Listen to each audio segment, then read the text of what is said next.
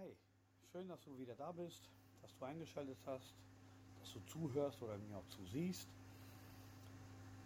Und ich weiß ja nicht, ich weiß ja nicht, wer sich einschaltet, ich weiß nicht, wer diese Podcasts anguckt oder auch anhört. Herzlich willkommen zu unserem Gemeindepodcast. Schön, dass du wieder reinhörst. Für den Podcast diese Woche würde ich gerne mit euch einen Blick in das Gleichnis von den Arbeitern im Weinberg werfen. Das Gleichnis ist ein sehr bekanntes Gleichnis, welches wahrscheinlich schon dem einen oder anderen von euch begegnet ist. Vor kurzem bin ich über einen Aspekt in diesem Gleichnis gestolpert, welchen ich sehr interessant fand.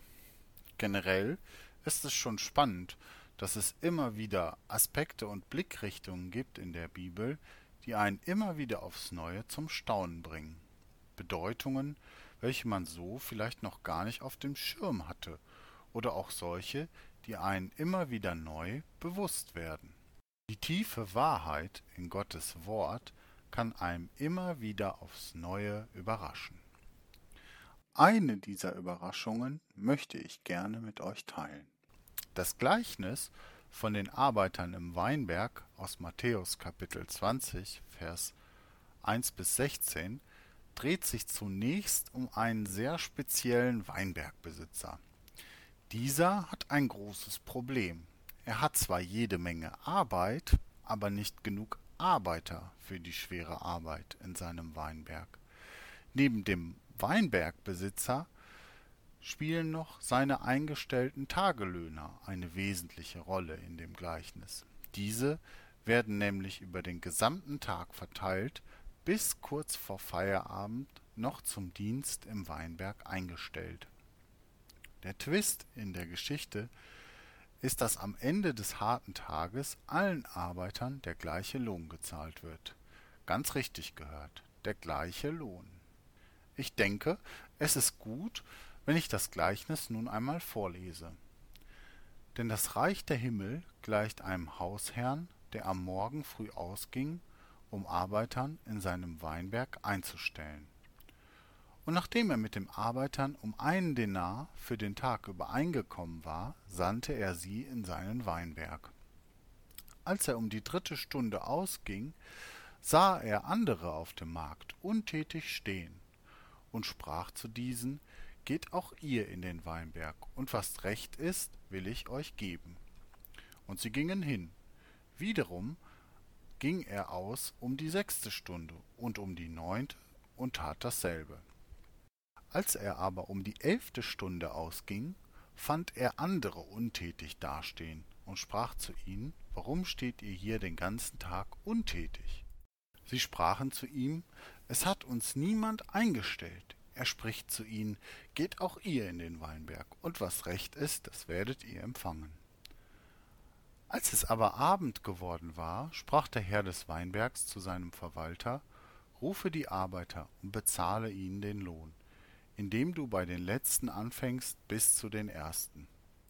Und es kamen die, welche um die elfte Stunde eingestellt worden waren, und empfingen jeder einen Denar. Als aber die ersten kamen, meinten sie, sie würden mehr empfangen, da empfingen auch sie jeder einen Denar. Und als sie ihn empfangen hatten, murrten sie gegen den Hausherrn und sprachen, diese letzten haben nur eine Stunde gearbeitet, und du hast sie uns gleichgemacht, die wir die Last und Hitze des Tages getragen haben. Er aber antwortete und sprach zu einem unter ihnen, Freund, ich tue dir nicht Unrecht. Bist du nicht um einen Denar mit mir übereingekommen? Nimm das deine und geh hin. Ich will aber diesem Letzten so viel geben wie dir. Oder habe ich nicht Macht, mit dem meinen zu tun, was ich will? Blickst du darum neidisch, weil ich gütig bin? So werden die Letzten die Ersten und die Ersten die Letzten sein. Denn viele sind berufen, aber wenige auserwählt. Nun, die Lohnauszahlungspraktiken dieses Weinbergbesitzers sind auf den ersten Blick schon sehr sonderbar. Verständlicherweise kann man sich über diesen Teil des Gleichnisses eigentlich auch die meisten Gedanken machen. Ich selbst kann mich da emotional bei den Arbeitern ganz gut einsortieren. bei den Arbeitern, die sich über den scheinbar ungerechten Lohn beschweren. Nach einem Tag in der drückenden Hitze Israels bei körperlich schwerer Arbeit zu sehen, dass jemand anderes für viel weniger oder vielleicht sogar fast gar keine Arbeit den gleichen Lohn bekommt, löst mir auch jenseits des Weinbergarbeitens ein Unbehagen aus. Irgendwas tief in uns Menschen empfindet dies auch irgendwie als ungerecht, wenn wir unsere Mühen nicht entsprechend entlohnt bekommen. Entsprechend heißt hier auch viel Mühen ergeben viel Lohn. Fast schon wie bei einer Gleichung. Interessanterweise lenkt Jesus hier den Blick weg von diesem viel ergibt viel Prinzip, was wir selbst als gerechten Lohn verstehen, und versetzt den Hörer in die Perspektive des Weinbergbesitzers. Dieser hat schließlich keinem seinen Lohn verwehrt. Jeder hat das bekommen, was ihm zugesprochen wurde. In dem Satz Blickst du darum neidisch, weil ich gütig bin, ist für mich so ein Anstoß, die Geschichte aus der Sicht des Weinbergbesitzers zu sehen. Er freut sich über jeden, der bereit ist, bei der Ernte zu helfen. Ob jetzt jemand früh am Tag oder spät am Tag anfängt, für alle ist der gleiche versprochene Lohn da. Irgendwie habe ich auch den Eindruck, der Weinbergbesitzer möchte einfach möglichst viele Leute im Weinberg haben. Auf der einen Seite, so auch die Reaktion der Arbeiter, ist somit hier die Enttäuschung über den potenziellen Mehrlohn, der aber eigentlich gar nicht abgesprochen war. Auf der anderen Seite ist die Freude über die Großzügigkeit des Weinbergbesitzers für diejenigen, die dies gar nicht verdient haben und was das eigentlich für ein Kerl ist. Nahezu alle drei Stunden läuft dieser zum Markt und sammelt Leute für die Ernte ein. Er feilscht auch nicht mit den Arbeitern, die er einstellt, ob diese nicht vielleicht weniger verdienen müssten, da ja schon der Tag angebrochen ist. Er gibt einfach großzügig.